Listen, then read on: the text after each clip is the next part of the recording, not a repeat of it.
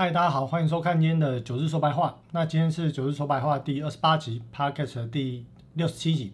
那在这个礼拜，我们来谈一些比较用一些直观的图表，或用一些比较呃直观的数字哦。我们来看看呢，现在美国的市场哦，不论是实体经济的市场，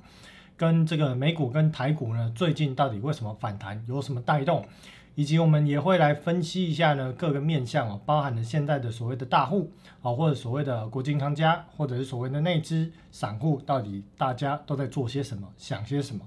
并且呢，我们也会从这个沃尔玛的财报里面来去看到美国现在经济实际的状况，以及后续这个所谓的很多的半导体大厂去化库存的问题。最后呢，我们会谈到有关于大户为什么近期都没有明显的买超，以及为什么在今年上半年会呈现主要卖超的状况，在最后的一个章节我们会来提到。那当然，在大家谈话的过程中哦，九日讲话的速度哦，还是会比较偏向稍稍慢一点哦。当然，如果觉得听起来太慢的观众朋友、听众朋友或投资朋友啊，你可以开加速啊。那主要是因为说。九日的节目呢，其实基本上就只有简报。那简报呢，除此之外，我也没有讲稿。所以在讲的过程中，我往往就是呃有想到什么梗或想到什么其他的元素，哦，我就会讲出来。啊，如果讲太快，有时候就来不及思考。哦，所以大家的这个节目内容里面呢，会稍稍放慢讲话的速度，哦，可以让九日可以想到更多更有趣的东西，可以跟大家分享。好，那我们一开始哦，先来做一下新闻的扫描。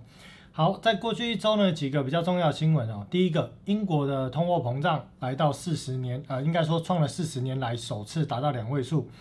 在上个月的英国通货膨胀，我觉得上个礼拜公告上个月通膨哦，英国的这个 CPI 呢来到了百分之十点一，而去呃上个月同月是同这就是说上个月啊，上个月是九点四哦，所以相较于上个月呢，又呃突破了两位数，而且涨幅呢又比这个呃市场预估还要来得更高一些。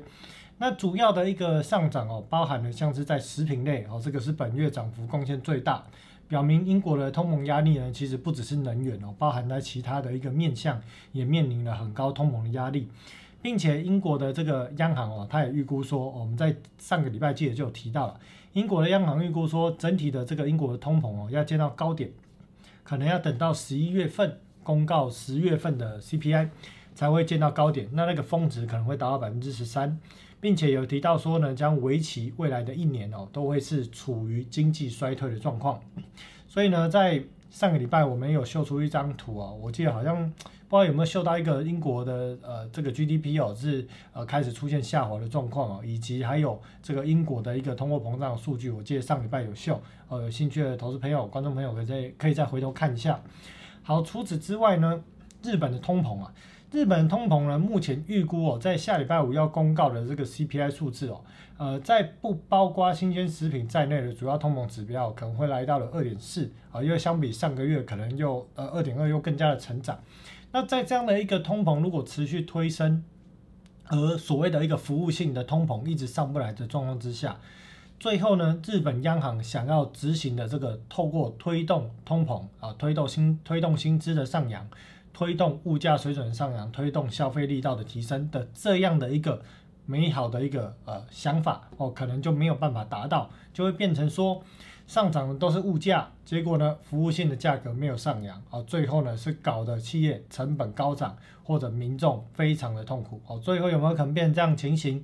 让日本放弃他现在所谓的坚持无限量 QE？去稳住十年期公债殖率的政策，哦，这个部分当然以现在此时此刻的时间点来讲，看起来还不到那么糟的状况，哦，所以呢，我们也希望说日本可以撑到真的通膨不要失控，并且看到欧美的通膨逐步往下的态势，否则如果继续照这样子下去哦，一旦日本十年期的公债哦一失手哦，那对于日本的国内的企业跟银行都是重大的灾难，为什么？因为大家手上持有一大堆的日本的国债，表示说，殖利率一失手哦，殖利率一喷出去，那就是国债价格就要大跌哦。除了国债价格大跌之外，你要再去想一件事情，各国呢当地发行的债券哦，不论你是所谓的公司债啊，或其他债券的定价，基本上都是跟当国的十年期公债殖利率来去做联动啊。当然是主要以所谓的新兴国家，比方说欧元区的。啊，德国啊，英国、日本、美国这些啊，当有些新兴国家它对应的可能就是国外的这个十年期债呃公债的殖利率可能是对应美国不等。好，所以呢，我们单以讲日本来讲，如果日本的十年期公债殖利率飙升啊，那等于企业所有发行的债券、流通在外的债券价格都要暴跌。或者是企业要发行新的公司债的利率都要飙升，好，所以所以这样如果真的发生这种事情，对日本的金融体系是莫大的冲击，所以呢，基本上一定要想办法死守这个十年期公债值利率，否则后面呢可能会出现所谓的亚洲金融风暴，这风暴是来自于日本，啊，不过再次强调，此时此刻并没有看到这样的现象，我们只要先去思考说最坏的剧本是什么，并且在这个过程中去观察。到底有没有往这个方向发生？如果没有，就不用太担心；如果有这个迹象往这样发展，我们就要留意。而且我们已经脑袋里有这个观念了，意识到说最坏的状况是什么，所以不会说在发展的过程中还搞不清楚发生什么事情。我们可以提早去做应变。好，这个其实就是我们在讲整个货币市场的这一套体系。其实为什么要看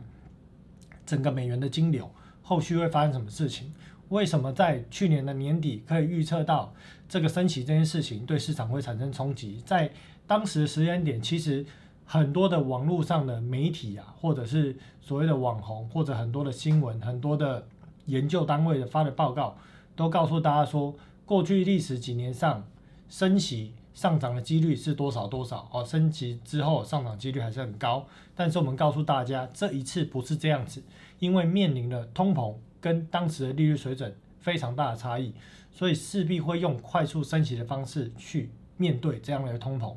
而快速升息再加上这种低利率已经维持在地板好一段时间，而且如果以美国来讲是维持零到零点二五，你一旦把利率升到二点五，那等于是升十倍。好，这个跟你从五趴的利率升到六趴的利率，这个升二十倍，呃，升二十趴，这是完全截然不同的概念。好，所以概念上是不一样。所以在我们年初呢就提到这件事情。那呃，在去年年底就提到，那在现在的这个股票市场反弹呢，九日呢，接下来在这礼拜的看法怎么看？等一下一并会来去做说明。好，除此之外呢，美国七月成屋销售连续第六个月下滑，这边有几个重点哦。第一个重点，成屋销售连续六个月下滑，是创了二零一三年以来最长的连降哦，就连降了六个月，折合年销售的一个数量哦，就是它的一个月减是五点九 percent 哦，只来到了这个。四百八十一万套这样的数字，然后呢，如果是年减幅的角度来看，大概是下滑了百分之二十。好，这数字不重要，你只要记得又连续六个月下滑。好，再来，呃，这个持续的一个下滑，主要是受到了抵押房贷利率高涨的影响。好，现在抵押房贷利率还是维持在百分之五以上。那这样的一个状况呢，纵使抵押房贷利率没有再继续飙涨，能够让房地产回温吗？我们来继续看，这真的很有趣。在房屋销售跟房屋建设的下降方面哦，这个分析的这个评论员他提到说，在经济学家提到说，我们正看到美国房地产衰退，可是呢，不是房价的衰退，而房价在全球范围内依然上涨。所以呢，这样的一个衰退是来自于什么？就是不是因为总金额的衰退而衰退，而是你销售的件数一直在往下掉。结果你同一时期你的房价一直在高涨，因为在反映通膨的这个水准、这个压力，所以这会让后续的人面对的是说，我抵押房贷利率依然没有降下来，结果我要买的房子价格一直在飙升，最后呢，这个房地产收手的力道、降温的力道会是更快。好，所以看到现在这个时间点，依然没有看到美国房地产转好的迹象。另外呢，也提到说七月成屋的这个销售的中位数的价格。年增达百分之接近十一，而且呢，金额是来到创纪录的四十万美金的水准啊。比方说啊，你在美国买一间房子啊，这中位数平均大概就是一千两百万台币哦，听起来好像对比台湾来讲哦，好像还好，一千两百万在台北市可能都不一定买到房子。但是你要想哦，美国这是多么广大的幅员哦，有的是乡下啊，有的是都市哦，它幅员是很广大的哦，所以在这样的一个状况之下呢，房价上涨速度其实依然很快，主要就是因为通膨。而抵押房贷利率又下不来的状况之下，美国的一个成屋或新屋的一个销售量，哦，九日在呃之前有画一张图，我这边再把它堆叠一个新的指数哦，右边是套数，哦，左边也是套数，哦，左右都是套数。啊，左边呢，你先如果是用听的听众朋友，九日就用念的哈，啊，用看的你就稍微看一下图表，在左轴的部分哦，是对应这个所谓的新屋呃成屋销售量，哦，所以成屋销售量你会看到。对应蓝色这条线哦，在二零二零年底或二一年初的高峰是每个月销售接近一千两百万套，现在下滑到哦只剩下哦很低的水准。然后呢，另外呢，在呃现在只下滑到呃四百多万套，好，对应这个呃九日看一下哦。哦，对应这个红色的线，抱歉，这边九日更正一下，红色这条线是成屋销售哦，在今在二零二零年底、二零二一年初哦，销售量是大概是六百五十万套左右，现在一路下滑到对应左轴哦，降到了剩下四百多万套。那另外呢，在新屋的销售是蓝色这条线。在去年的这个二零年底、二一年初的高峰值哦，是大概对应右轴哦的一百多万套，结果现在下滑只剩下不到六十万套哦，所以呢，不论是成屋或新屋的销售下滑都很快。那另外呢，在黄色的这个棒子哦，这个底色的棒子，呃，你不用管它指数是怎么样，你只要知道说这个基本上是抵押房贷的使用量哦，这个使用量呢，从二零二零年底、二一年初见到高点，就一路往下滑哦，所以要，显示整个美国房地产。持续的在做放缓的迹象，而且房价并没有下来，依然是居高不下。好，那除此之外呢，我们就来谈谈今天的第一个焦点，就是沃尔玛。沃尔玛这边呢，公告财报之后，它基本上美国的公司财报公告之后，它都会有电话会议。那电话会议的内容呢，呃，你在网络上也许你找得到这种所谓的呃原文，它会有这个文字档原文，然后你也可以去翻译出来去看这些内容。如果有兴趣的投资朋友可以去找找。好，我们来看一下电话会议哦。九日当然不可能把整面电话会议截取下来哦，因为你截取下来，大概基本上会有二十面的 Word 档啊，所以一定大概取重点。好，首先第一个重点，我们看白色部分。沃尔玛表示说，部分营收成长来自于通货膨胀的推高，推高了食品跟其他商品的价格，但是获利表现衰退，主要是因为公司透过降价销库存，以及消费者转向必需品消费。这句话其实包含了三个重点。第一个重点，我们看到最近很多公司的营收上涨，包含了所谓的零售销售这些通路商的营收上涨，有一部分是来自于通货膨胀所推升。而第二个问题是，第二个重点是零售销售它目前正在执行降价策略，好比说你看到 Target，它也有讲到降价策略，也许你后续看到了 Costco 等等公司出来讲，也会提到这一块。它透过降价的策略要干什么？要去处理它的库存，因为它的库存已经连续高涨了两三季，如果它不降价，这个库存很难销，所以你会看到营收上，结果获利往下掉。好，另外呢，他也提到说，因以及为什么获利会往下掉，因为消费者转向必需品消费。你要知道一个观念哦，必需品消费就好比说你这种所谓的食品类啊，你一定要吃的这些必需品的消费，这些东西对于厂商的利润。对比这些所谓的家电用品，或者是衣服，或者是呃，就是所谓的电子产品，这个利润是比较低的。我讲的是这个百分比的利润，不是金额，包含的百分比也是比较低的。哦，所以在这样的一个状况下呢，企业的获利纵使营收成长，也出现了获利衰退的状况。而且呢，消费者转往必需品消费，好，这句话就有三个重点。再来，这个也很重要，应该说我觉得最有趣也最重要。消费者预算出现信用的紧张的迹象，在消费上的单价跟数量都有所降低。这边提到的是什么？就是说消费者的预算是吃紧的，所以在整体的个人，比方说每一个人平均的他的消费单价跟消费总量都有出现降低的状况。除此之外，这句话我觉得这一篇最有趣。他提到的说，消费者开始使用信用卡消费，而非千账金融卡。这表示什么？如果你今天有钱，你会用消费呃用千账信用卡消费，还是用信用卡消费？你当然会用你的千账信用卡消费为主哦。基本上当然也有人说啊，我不用千账信用卡，我用信用卡，反正我定期定额都会还款。好，OK。但是美国人呢，一般来讲，他用千账信用卡消费的比例也是高的。为什么会从千账金融卡转往信用卡消费？表示他信用卡他在这笔消费上面，他想要赊账。或者他当月没有办法付清，或他当下就没有钱，所以他只好用信用卡消费。所以你在这句话里面看到的是美国民众的存款，美国民众的呃这个所谓的存款下滑之后，他必须转往信用卡消费。所以我们是不是在上个礼拜提到了六月份美国消费者借贷激增，较上个月增加了四百零三亿？好，这个讲的是增加，而且没有还的幅度，增加了四百多亿，创了历史第二高。有人告诉九日说，好，网络上呢，呃，有人跟我讲说，这个是美国景气很好的迹象，美国民众很有消费能力，所以借钱努力的消费。但是我们实际看到的状况是怎么样？明明就是连必需品都没有钱可以消费，只好转往从金融。这个千张金融卡转往信用卡消费，这显示的是美国的民众储蓄率非常的低。好，所以呢，九日特别做了这张图。这张图蓝色的图哦，是所谓的相较于上个月对比的所谓的信贷金额的变化。好，就是你没有呃还掉的这个变化。对应右边的轴单位是十亿，所以你会看到这个月。这应该说上个月的数据了，增加了四百亿。好，过去一段时间，从二零二零年的下旬一路慢慢往上增。那同一时间呢，在二零二零年这一段的时间哦，它有单月下滑，连续三个月。这个时候出现什么迹象？就是美国政府大量的印钞票，所以美国民众的储蓄率，绿色的线对应左边的轴，从百分之五、百分之六一路往上喷，喷到百分之三十二，而后来又快速回落。有人告诉我说，这不是民众真实的储蓄率，民众还很有钱。那请问哦，民众如果很有钱，又为何必须要一直增加他的借贷？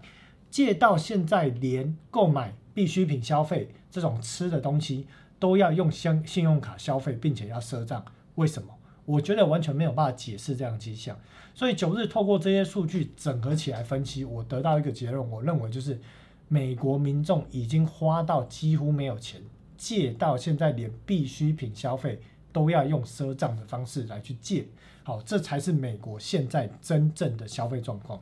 所以一旦这个状况持续下去，再一个月，再两个月，最后你会看到，可能在今年第四季或明年的最慢第一季，你会看到美国的消费进入一种雪崩式的修正，就是买不动了。好，很多人可能啊真的买不起东西了，只好一些非必需品再降低消费力道。那对于很多电子产业的去化库存又是雪上加霜。好，再来看到沃尔玛讲到第三年，他说第二季度库存的问题主要来自于服装类，但是在第三季，也就是当下的第三季，有可能会是居家产品啊，就是家电类产品、电子产品，还有服饰类的部分也有。好，所以你要知道一件事情，现在第三季的库存，好，可能堆积如山的会是居家跟电子产品类。所以，如果遇到这状况呢，公司又讲了什么？公司说会继续用降价的方式，还有降价对供应呃降低对供应商的下单量，就是他要减少拉货啦，减少跟上游厂商的购买力道，要去降低库存。所以呢，如果它堆积在仓库的库存没有办法有效下降，这个库存去化的效应就会继续递延，可能不是只有台积电讲的第一季。也不是九日，早在很早之前就跟你讲第一季，有可能会递延到第二季的时间点。好，所以你要知道，哦，这可能不是只有第一第一年的这个明年的这个呃上半年哦，也许可能会到递延到第二季的可能四五六月或者到暑假的部分才有办法慢慢去去化这库存。这个取决于什么？取决于美国民众的消费力道。到底有没有办法哦有效的放缓？好像我们看到的零售销售数据最新公告的月增率是零趴哦，当然里面呢包含因为油价下跌，那另外呢有消费动能上涨哦，有增有减。还有人就讲说哦，这个数据你看都没有下来，还维持，纵使油价下来，但是在电商消费力道也是大，所以消费动能很旺哦。如果要单去解读这个数字，里面还要考量通货膨胀。如果完全不考量这件事情，你就看不出这个数据背后的真相。但是九日透过解读沃尔玛，从营收解读到获利，解读到消费者消费，解读到库存问题，解读到后续公司的行为，你就会知道所有东西是一连串的。你会知道说，企业电子产业的去化库存看起来比在过去一个月看起来的状况还会持续更加的恶化。好，这是从沃尔玛的这个电话会议里面看到的重点。好，接下来呢，再来看几个数字。呃，提到的部分哦，存货周转天数，绿色的线是总存货的金额哦，金额你要对应这个右轴哦，是金额。另外呢，在绿色的是存货周转天数，你会看到过往基本上沃尔玛这种零售销售，它一定有一个高峰值在第三季。为什么？因为第四季是美国人的消费旺季，所以呢，在这个时候它会叫特别多的货。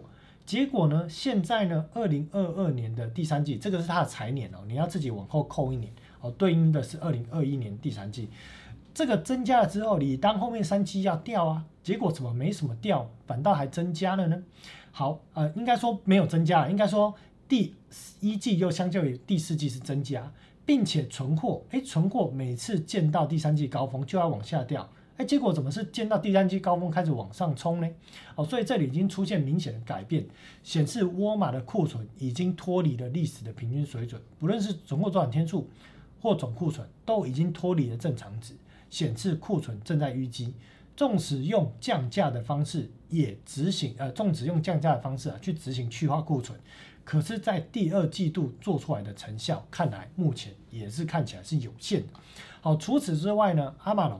阿玛龙的总存货的金额，好，红色的线对应右轴一直在增加，从二零二一年的第三季开始增加，到现在二零二二年的第二季还在增加。存货周转天数呢，绿色的线哦，也是一度的一路的一直增加，而且是连四季季季高。再来，Target 它是全球，我们刚讲的沃尔玛是全球第一大零售销售业者，刚讲的所谓的阿玛龙是第二大，Target 是全球第十大，好。它给了它有峰值，以往的第三季都是峰值，峰值之后就会明显的下滑。结果呢，这次第三季一样见到峰值之后，后面这几季没有明显的下来，存货周转天数没有明显下来。更吊诡的是，总库存竟然是往上冲。好，所以呢，美国前几大零售销售业者都是这样子，基本上八九不离十，电子产业的去化库存看起来又要再更加的递延。哦，除除非啦，除非美国民众突然消费力到大增，哦，但是目前看起来，如果企业面临了高通膨，陆续想要去做裁员动作，以及美国民众花到连必需品都只好用信用卡来消费，当然不是说全部，但是已经开始有这种迹象的话，而且是赊账，哦，那表示美国民众的消费力道会越来越无力，好，基本上用逻辑上的推导就是这样的方向。再来，我们来谈谈近期美股。跟台股的反反弹，这个买盘到底来自何方？好，我们做一个比较深度的分析。首先，我先来讲讲美股的部分。根据最新的资料统计哦，对冲基金呢，在二零二零年上半年跟共同基金哦，两者同时在过去二零二零、二零二二年、二零二二年的上半年抛售减持了股票。可是，在 ETF 这种被动型的基金的投资人并未动摇，谁会去买被动型基金？最大的买家就是所谓的散户。好，再来，上周 ETF，好，这应该是上上周了，也就是所谓的九日看价，八月初那一周，那一周呢，每天平均吸引三十四亿美元的资金涌入 ETF，而过去一段时间以来，八个月以来，ETF 投资者购买的股票金额已经是媲美二零二零年全年的金额，所以呢，今年的散户下来之后买。这个 ETF 的动力是越买越疯狂，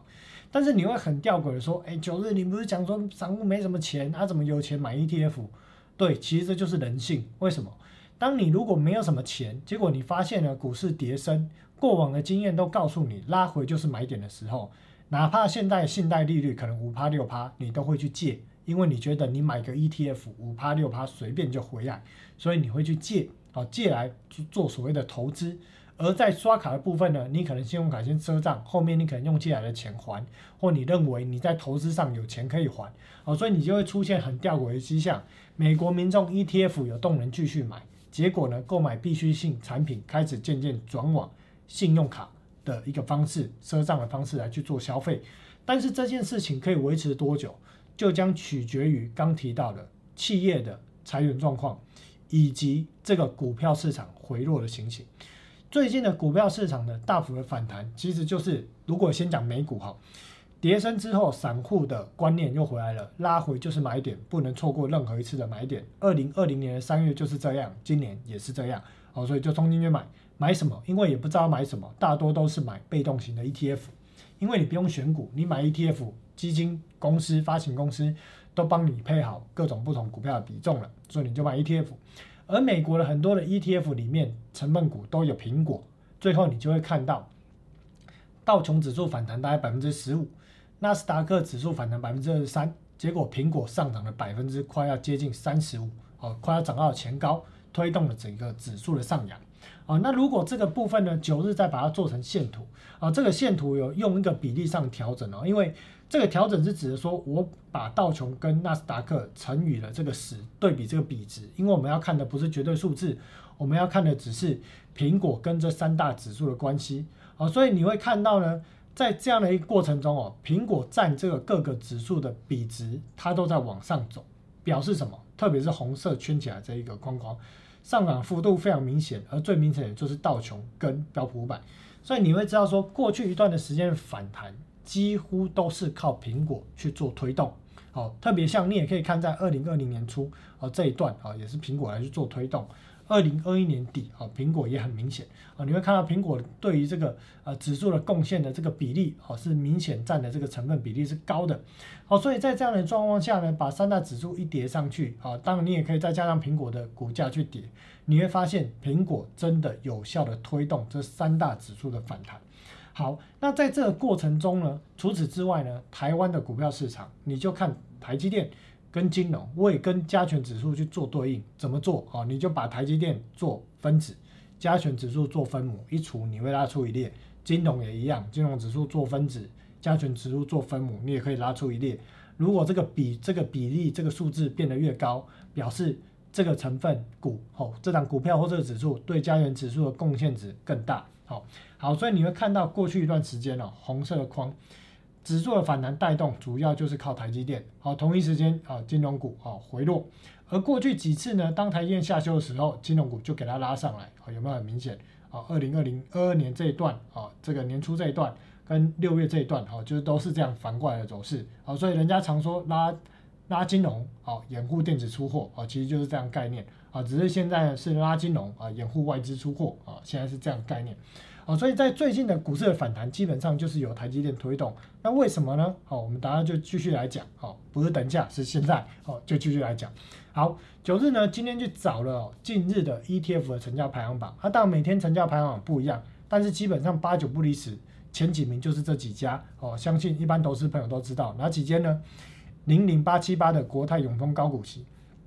零零九零零的富邦特选高股息，还有呢零零五六。零零五零哦，这众所皆知。另外，零零八八一的国泰台湾五 G，零零八九一的中信关键半导体，零零八九二的富邦台湾半导体。好，那这边呢，我想要问大家一个问题哦，就是大家如果在买 ETF 的时候，你有没有真的去研究过这个 ETF 里面对应的标的是什么？还是你觉得看它的名字，哎，是半导体就买？还是五 G 也这个发展的这个未来发展方向就买，可能以后出个六 G 哦，也会有人去买进，好，是不是这样的方式？有没有到底去真正的看过这个基金里面到底买的成分股是什么？好，今天九日就把它把大家列出来，好，大家会去讲说这跟台股什么关系？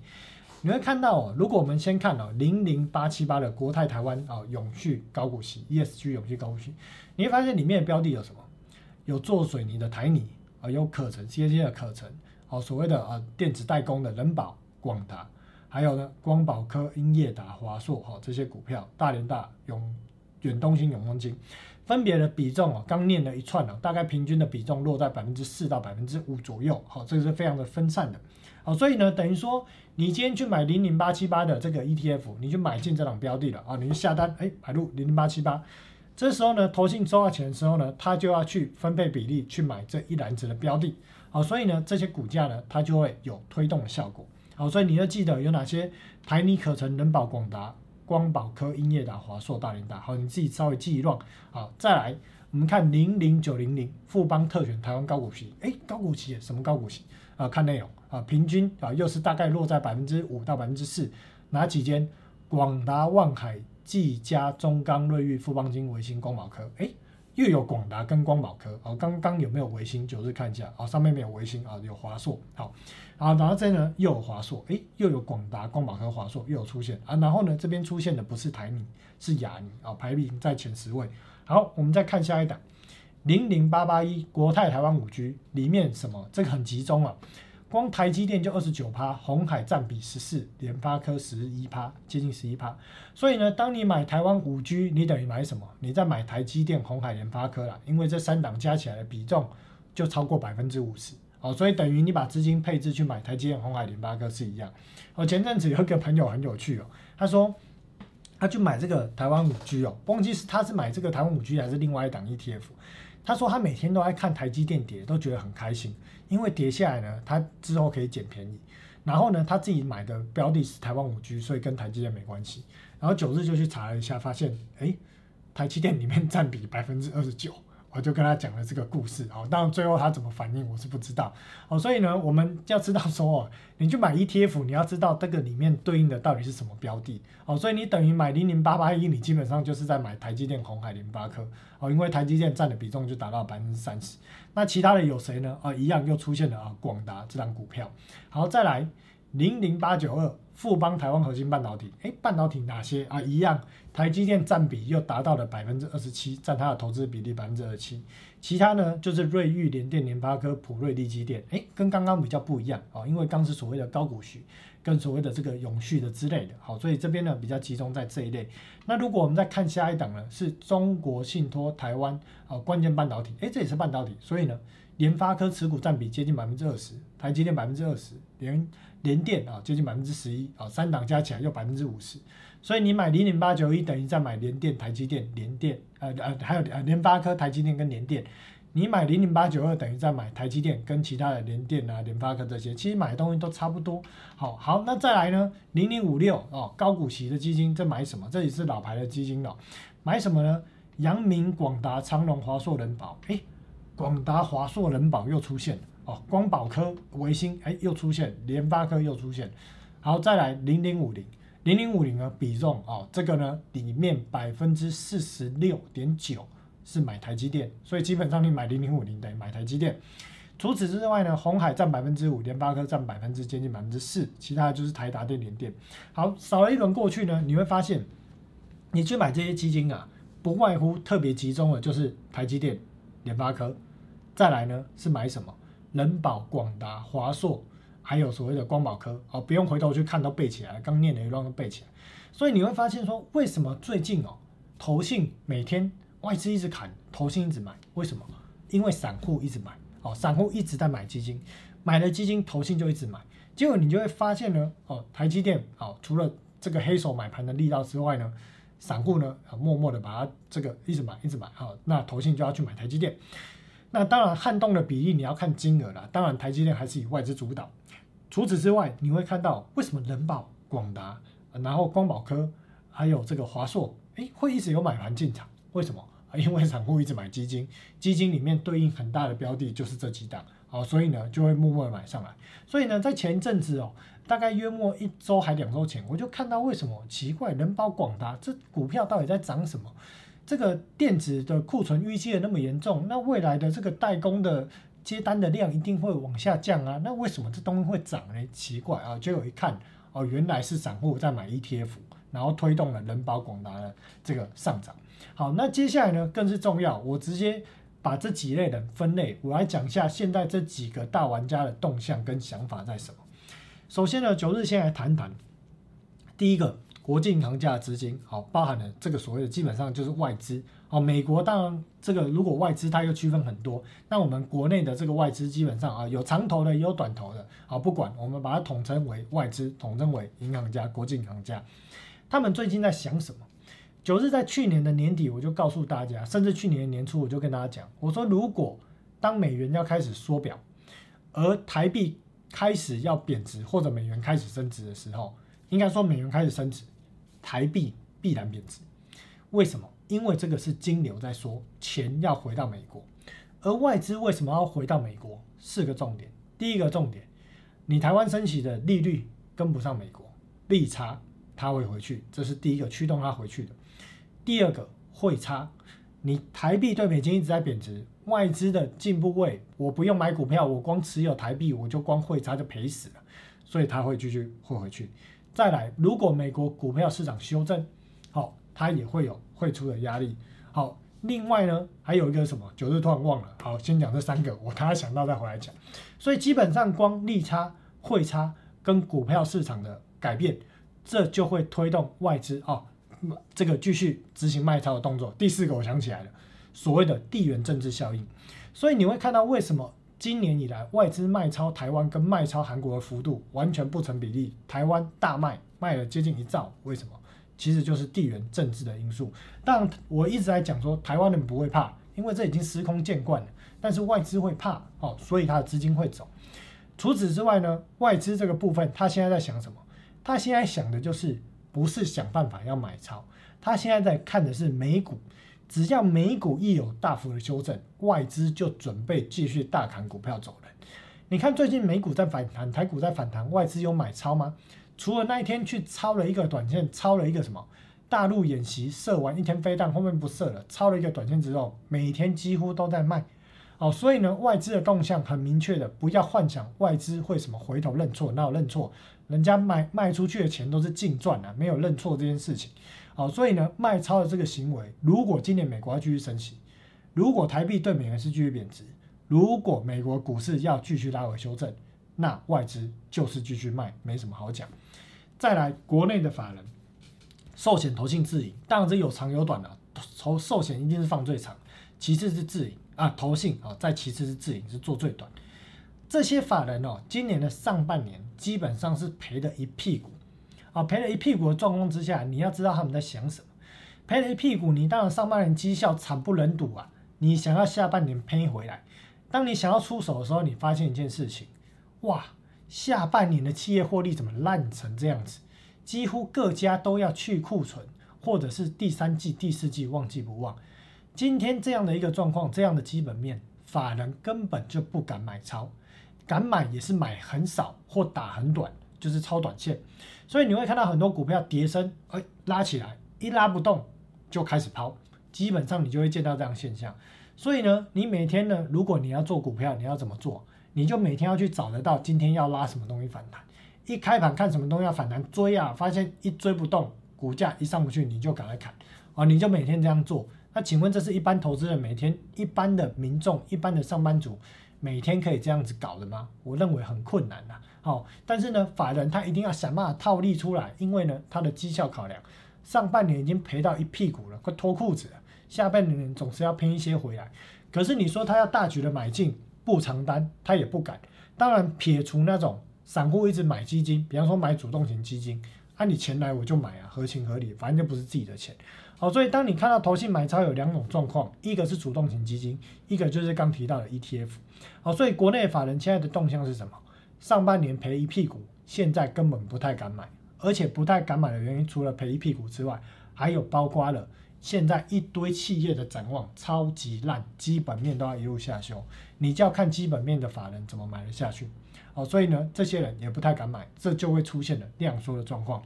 再来，黑手的税金，反正不是自己的钱呐，基本上就是一直买就对了。好，所以呢，我认为国安应该没进去的，四大应该是一直买了，所以你会看到。台积电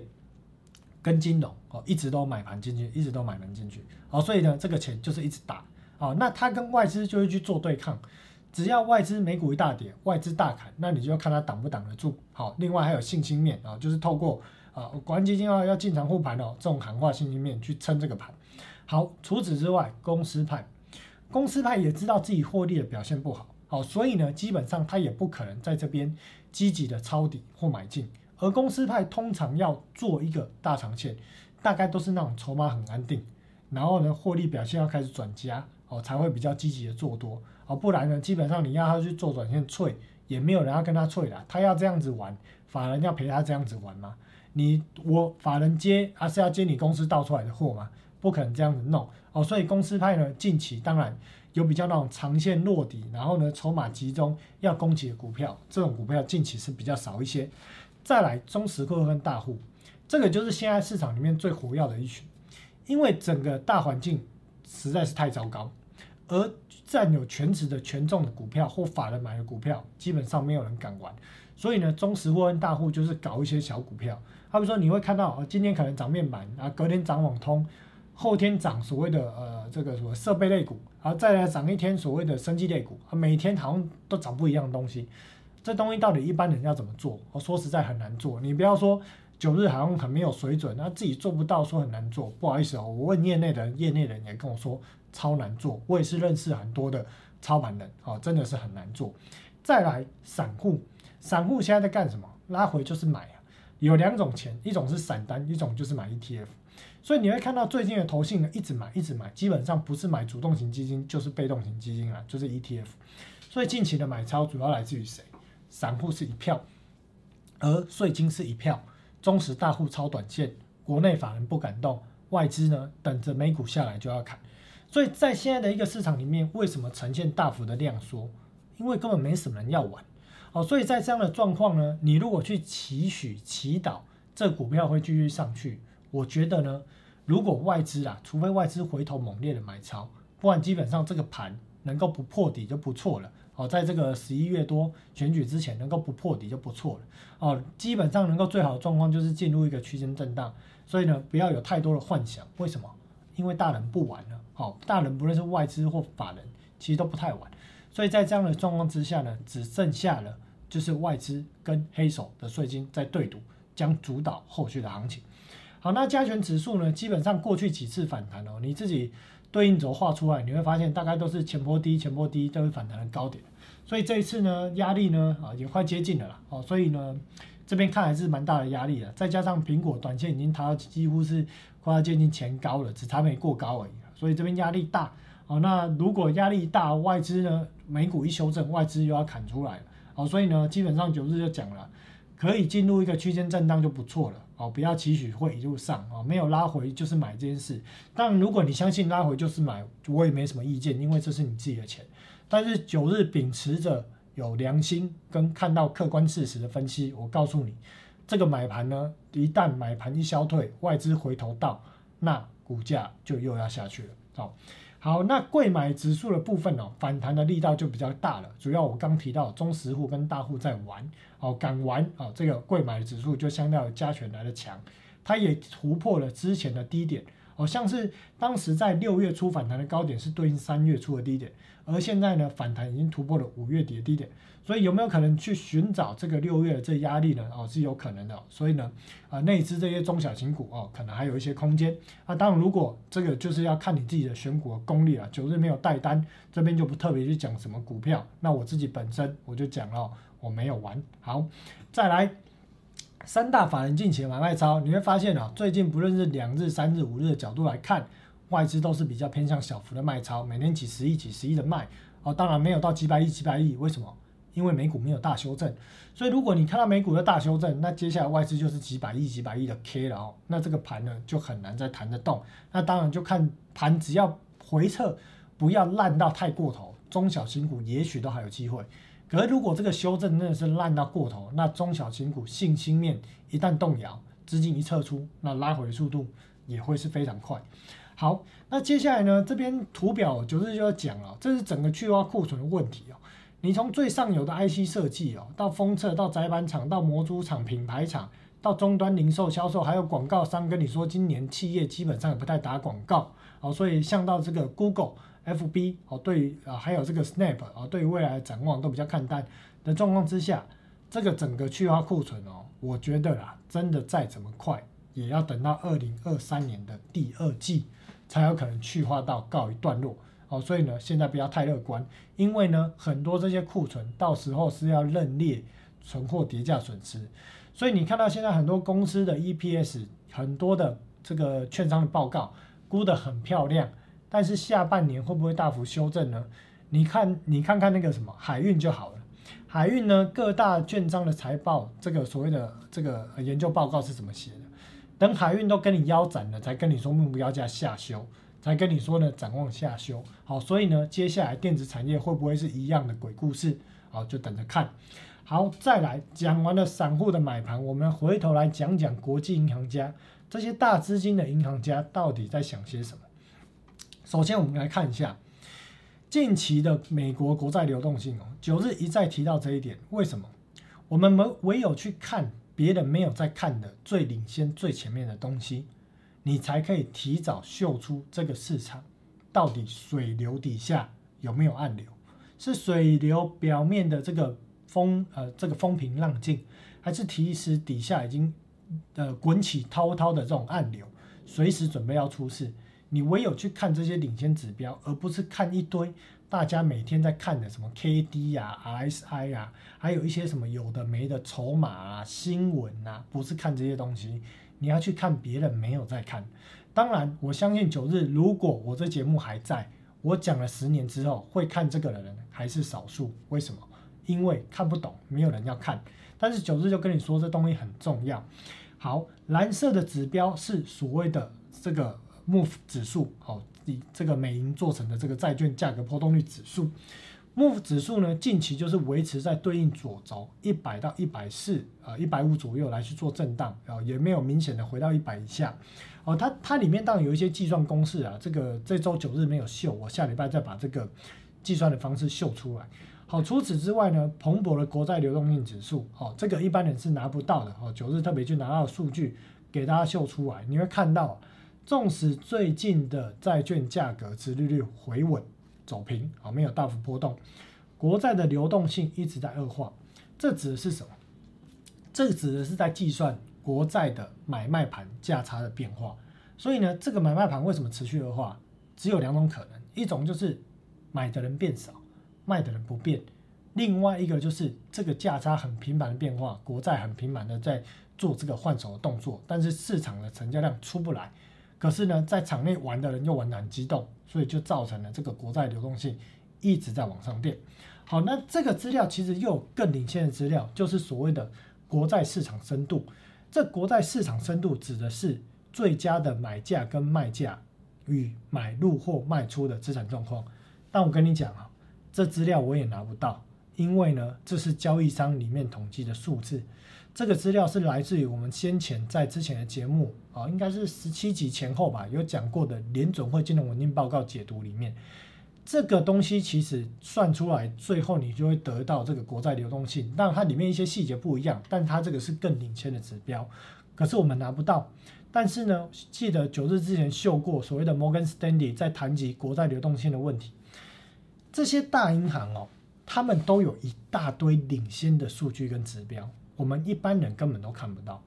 所以，如果连这种接近他们的指标、数据、研究报告你都不看，而去看一堆更落后的指标的时候，你的输不会只是输几周、几个月，你会输半年以上的时间。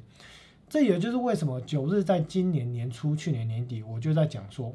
看。所谓的缩表或者是加速升级这件事情，对于金融市场一定有冲击。为什么？这些人是怎么在玩这些东西的？之前就提到过，包含了这个买卖盘价差正在放大。九日看到最近的买卖盘的价差也确实在放大，应该说没有放大，就是维持你看到这个一直在波动的水准，没有很稳定，一直波动很大。这我就就九日就之前就提到了，我们在讲讲说。在现在的这个金融市场的这个游戏玩家里面，我们先来看这个比例好了。共同基金的资产规模是二十二兆，保险公司哦这种长投的，或者是呃，当然他们有有时候也会开一些杠杆，他们的金额是十三兆，对冲基金接近十兆，经纪商自有的规模五兆。好，我们再来看金融稳定报告里面就写到了，人寿保险公司的杠杆很高，表示什么？他们不是也？不是只有拿一块钱做一块钱生意，他们也许有去投资一些具有杠杆类的产品，哦，也许可能是所谓的呃这个选择权，或者是所谓的呃转借贷这件事情，透过呃杠杆抵押国债这件事情去放大杠杆也是有可能，哦，或者他们可能有做这个国债的啊买或者是借这样的一个行为。整体而言，他们不是拿一块钱做一块钱的事情，啊，连人寿保险公司都不是只做一块钱生意。再来。对冲基金的杠杆率有所提高，以及非机构证券化的商品发行量创二零零八年后的新高，银行对非银行的金融借贷继续快速的成长，货币市场基金跟其他共同基金依然存在一些结构性的漏洞。这边提的是什么？先讲对冲基金，九日就讲了中位数统计出来的资料啊，中位数是两倍，平均值是八倍。真的是差异有够大，到底是多少？我们看平均值好了。为什么？因为合理算出来，你应该会得到平均值接近十倍以上了。主要是因为连呃这个对冲基金的玩的方式，就是在回购市场购买国债，买了去抵押，抵押拿到钱，又再把钱再拿去买国债，再抵押，反复的干个十几二十次，扩大它的杠杆倍数。好，所以不只是对冲基金干这件事情了，共同基金部分的所谓的呃。我记得是什么指数评价型基金，好像也有干这件事情。所以在这样的状况之下，你会看到，除此之外，共同基金呢持有公司债的规模，在二零零八年的时候是三千亿，现在是一点五兆。而同一时间呢，乐色债的持有量在二零零八年的时候是一千五百亿，现在是三千多亿。好，所以呢，这些乐色债呢，共同资金也是共同基金也是持有的一屁股。这表示什么事情？我就讲，又回头这一件这个这个表我们来讲。我说，在金融市场里面，这些大玩家哦，包含了大型的银行、这个养老基金、退休基金、保险基金、共同基金、对冲基金。这些人手上呢，都不是拿一块钱在玩一块钱生意。为什么不是？利率这么低啊！你拿一块钱玩一块钱生意，你会饿死，投资人会抽资金的。所以你必须开杠杆。好，开了杠杆的状况之下呢，当利率从零点二五调升到二点五趴，还要继续调的过程中，你的杠杆开十倍，你的借贷成本当然也会等比规模的增加。而如果你没有办法在金融市场有效套到这么大比例的获利，那你就是等于在侵蚀你的资本。我觉得你的成本明显高于你的获利，你就是赔钱。所以呢，在这样的状况之下呢，当金融市场又很不稳定，刚我们看到了一堆债啊，包含公司债等等国债、对冲基金、共同基金、退休基金、寿险公司持有了一大堆的公司债、国债。这些债券价格随着联总会的利率调升一直在下跌，你觉得他们债券价格又在赔，而利率又在飙升，买股票的部位又在赔的时候，今年的上半年不会砍股票吗？想也知道砍股票，所以今年上半年为什么美股大幅修正，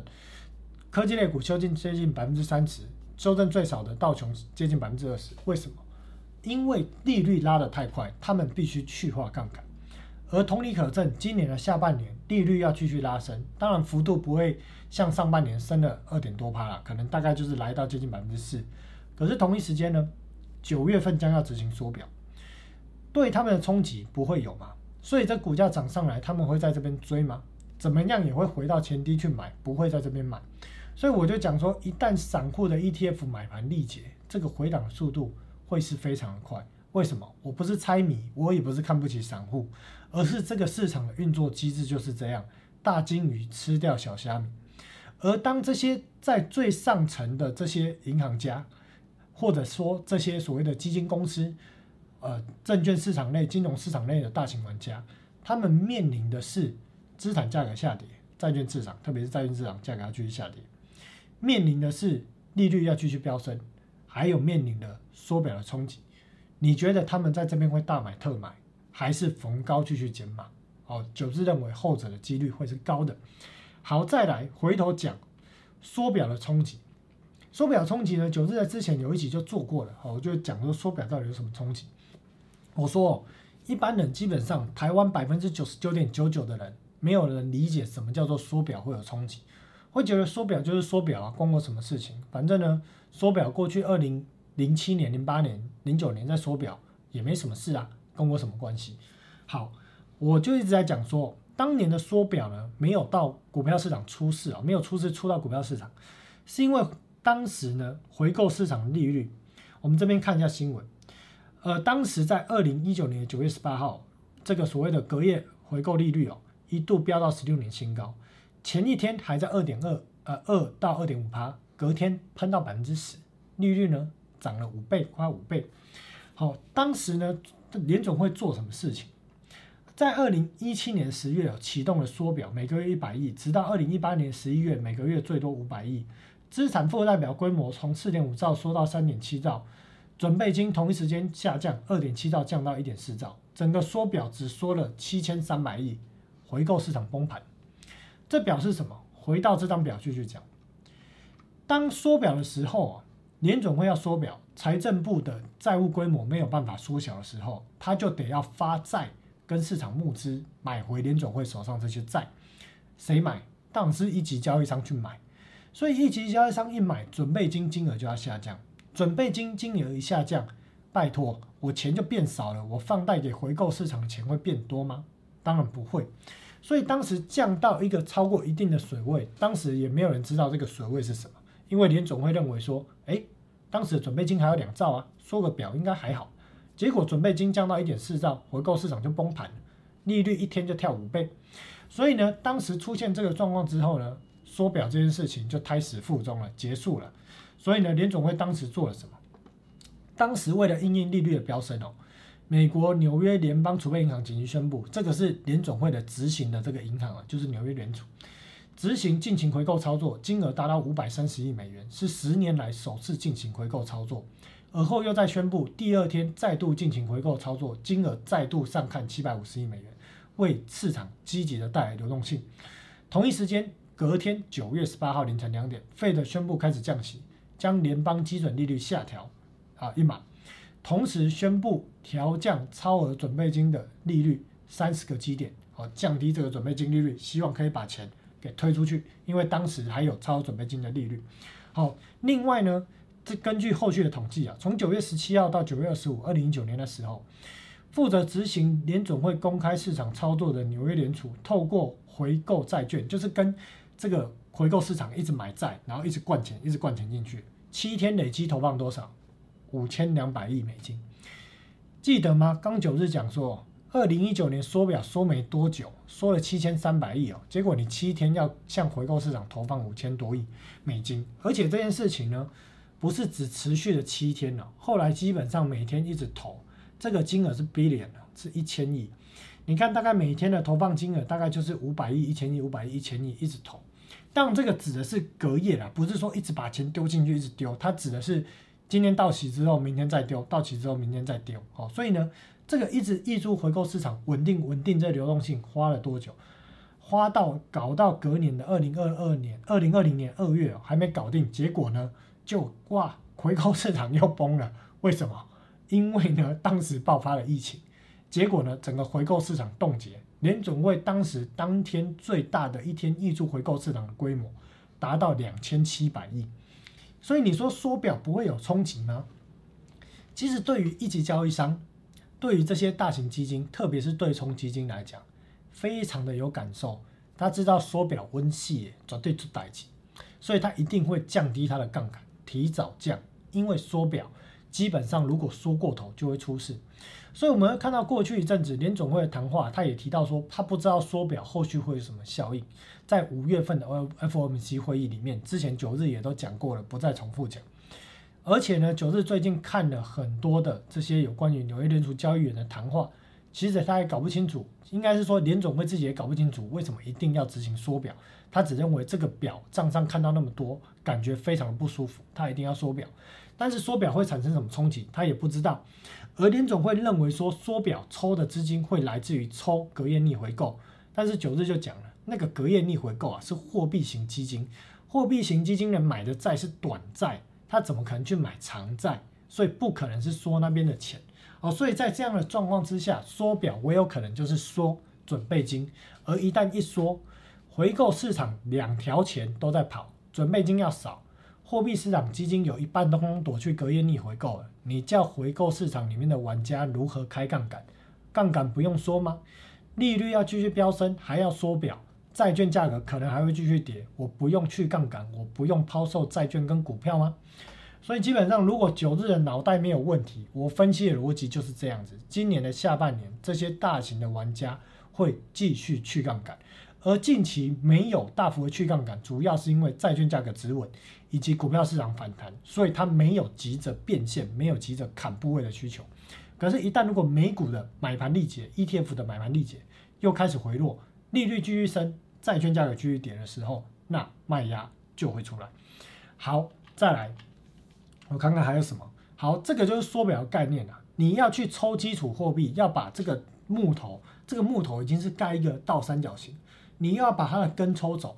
这个是所谓的清算货币。你要把这个真金白银的清算货币抽走，你后面上面的规模，你不用去降杠杆吗？就如同九日刚讲的回购市场概念是一样。而且更上面，你要再往上，还有股市，还有二级市场的债市哦，这些呢，基本上大家都要去杠杆。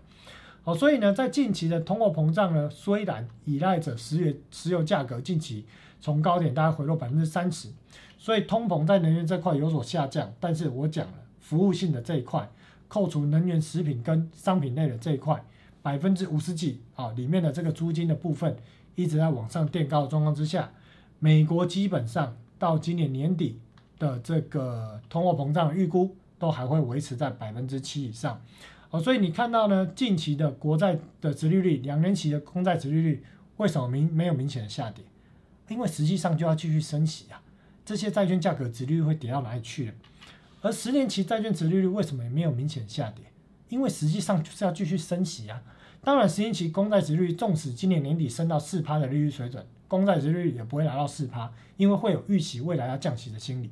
所以在这样的状况之下，十年期公债殖利率还是会维持百分之三附近做跳动。我认为这个几率是高的，可是你说要这个继续升起的过程中，现在基准利率是二点二五到二点五，你说十年期公债殖率要跌到哪里去？九日认为这个几率真的是不高啊，所以你会看到美国的股票市场，特别是苹果涨到这么基本上是 K 笑了哦，涨成这样子，可是债券市场非常平静，为什么？因为我刚讲了，市场里面的顶级玩家知道后面要面临的是什么。而散户认为后面一片光明，疯狂的买进。可是呢，真的看得到站在最上层，连九日都拿不到的那些资料，那些人在看那些资料的人，他们很清楚知道后面会发生什么事情。好，所以在这样的状况之下呢，好，这一集的节目到这了。在这样的一个状况之下呢，基本上近期的反弹，九日绝对不会跟你说赶快做多了，多头回来了，这个股票市场不会跌了。不会，为什么？因为我九日是看前流，我看到了前流后面的变化呢，基本上更大的风险在后面。当然，整体的缩表冲击，我认为整个冲击缩表的冲击出来，应该要递延到十一月左右。但是在此之前，只要美股的 ETF 买盘一消落，而联总会继续要去调升这个利率，不只是联总会哦，全球的央行都面临高通膨的问题。英国的 CPI 来到了两位数，欧洲。德国也都维持在八点五以上，在这样的状况之下，而且最近欧洲的天然气跟德法的电价是飙升的，飙得非常的快。有兴趣的投资朋友可以去看一下最近德法的这个期货的这个电价，真的是涨到发疯。在这样的状况之下呢，基本上景气企业的获利随着高通膨跟高库存准备往下走。而在所谓的通膨一直下不来，各国央行要继续升息的状况之下，不只是美国，欧洲的银根也得紧缩。所以呢，我认为当 ETF 买盘一消落，这个大人的卖压将会逐步的出现。至于股市到底会不会破底，将取决于缩表到底有没有产生实质的冲击。这个后续呢，九日会继续观察我们平常在讲的这些数字。而台股的部分就将取决于外资的动向，基本上就是外资跟黑手互干那黑手一定死命的把所有可以拿出来的钱拿出来打，打到选举结束为止。但是呢，外资的卖压将会取决于修正的幅度跟